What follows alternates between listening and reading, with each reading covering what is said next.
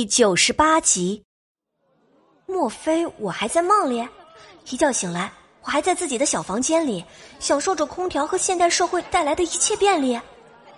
董小希摇了摇头，把不可能的想法晃出去。莫王爷，真的是你！一个尖锐的女声从人群中传了过来，语气里全是兴奋和惊喜。几人同时回头去看。莫锦绣在看到来人的时候，面色突变，不自觉的退后到赵宣灵的身后，想要把自己隐藏起来。那人终于穿越人群，来到了他们的面前。莫锦绣已经恨不得找个地缝把自己藏进去了。来人一身大红锦袍，上面用金线和银线绣着大朵大朵的牡丹花，开得争奇斗艳的，细腰处以云带束缚，显得婀娜多姿。头发梳着飞仙髻，一朵七宝步摇插在云发间，显得很是端庄。周围还有一些圆润的明珠散落发间，随着四周的灯火摇曳，显得无比璀璨，像是乌黑的夜空中闪烁着明亮的星星。此女子董小希姐弟不认识，可是同行的其他人却是认识的。此人嚣张跋扈，在京城贵圈中是出了名的。凡是认识他的人，不是怕的要死，就是怕的只能恭维他。或许还有像赵宣灵这样漠视他的，不过还是少数。毕竟他父亲的位置可不是摆着看的。他的父亲便是天宇国第一位异姓侯爷城南侯。圣君皇帝在最初登位之时，皇位坐的并不稳。上一辈留下来一个隐患，皇上有一个跟他年龄差不多的小叔叔。他这个小叔叔可是皇祖父最小的皇子，从小受尽宠爱，而他的皇兄，也就是皇上的父皇，很宠爱这个弟弟。可是这个弟弟被宠的冒出了不该有的想法。事情被揭发后，是当时还是皇后的太后娘娘为他求情，皇帝才改变了主意，最后封了王爷，给了一块封地。其实大家心里都明白，这就是变相的囚禁。这人毕竟生在皇家，血脉里好像就带着那些阴谋野心。他在封地表面上留恋勾栏之地，给人一种难成大器的错觉，实际上却在偷偷的练兵，准备寻找机会杀回京都。而这个机会很快就到了，皇上的父皇得了重病，在大家毫无准备的时候撒手人寰。皇上就是在这个时候被当今的太后推上了皇位。那时候的皇上才年仅十几岁，有些大臣就拿此事做文章，说什么皇上年纪太小，不足以守住祖宗留下的江山。就是在这个时候，那位王爷就动手在封地举兵造反，打着旗号就是清君侧，但是具体的指向是谁没有明说。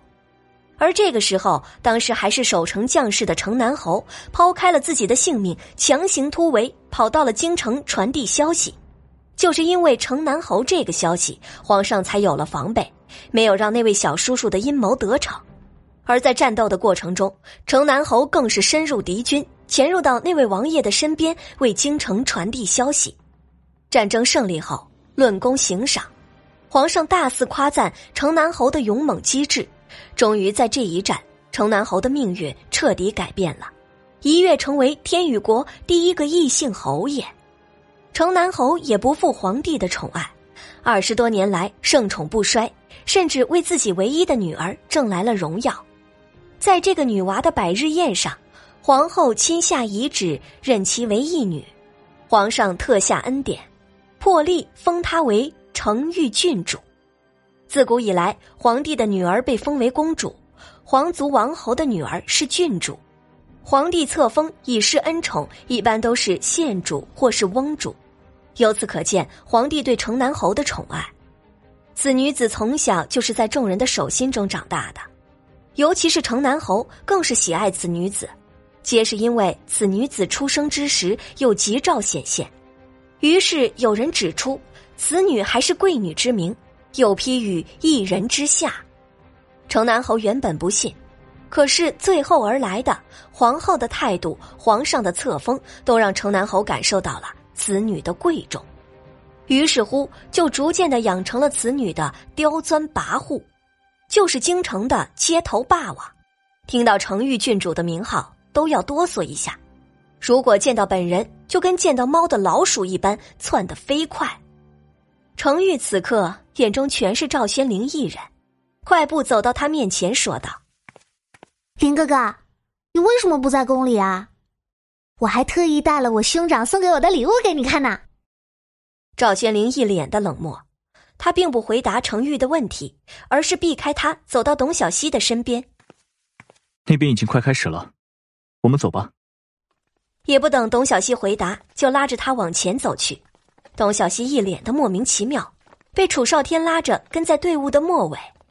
莫锦绣微微弯着腰，含着胸，想要不引起程玉的注意，可惜还是失败了。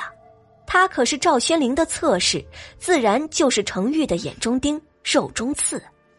程玉一脚踩到莫锦绣的衣摆。莫锦绣没有注意，一个用力就听见“撕拉”的声音，顿时脸色大变，想要对着身后的人怒目而视，可是看到是程玉，只能压下了这个恶气。程玉郡主，您您这是干什么？莫锦绣变得唯唯诺诺的问道。哼，看见你这样子就觉得难受，真不知道林哥哥为什么娶你这样的人做侧妃。等我入府了，非要林哥哥休了你不成，省得天天碍我的眼。程玉脸上嫌弃的表情丝毫不做掩饰，莫锦绣就算心中再生气，也只能强行压下去。自己不得王爷喜欢，被程玉欺负，他也不会为自己出头，说不定还会更加的讨厌自己。哎，那女子谁啊？程玉指着赵宣灵身边的董小希问道。语气里全是愤怒，就好像是自己的东西被人惦记上了一样。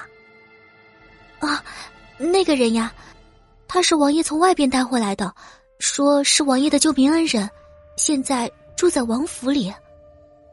莫锦绣小心翼翼的回答道，生怕一句话说错，惹得面前的人生气。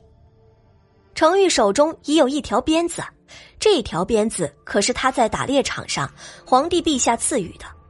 若是真的被程玉打，那真是连伸冤的地方都没有。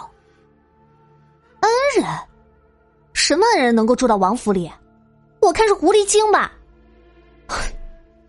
又一个不要脸的，勾引林哥哥。程玉眼冒火光，如果可以，恨不得用眼神杀死董小希。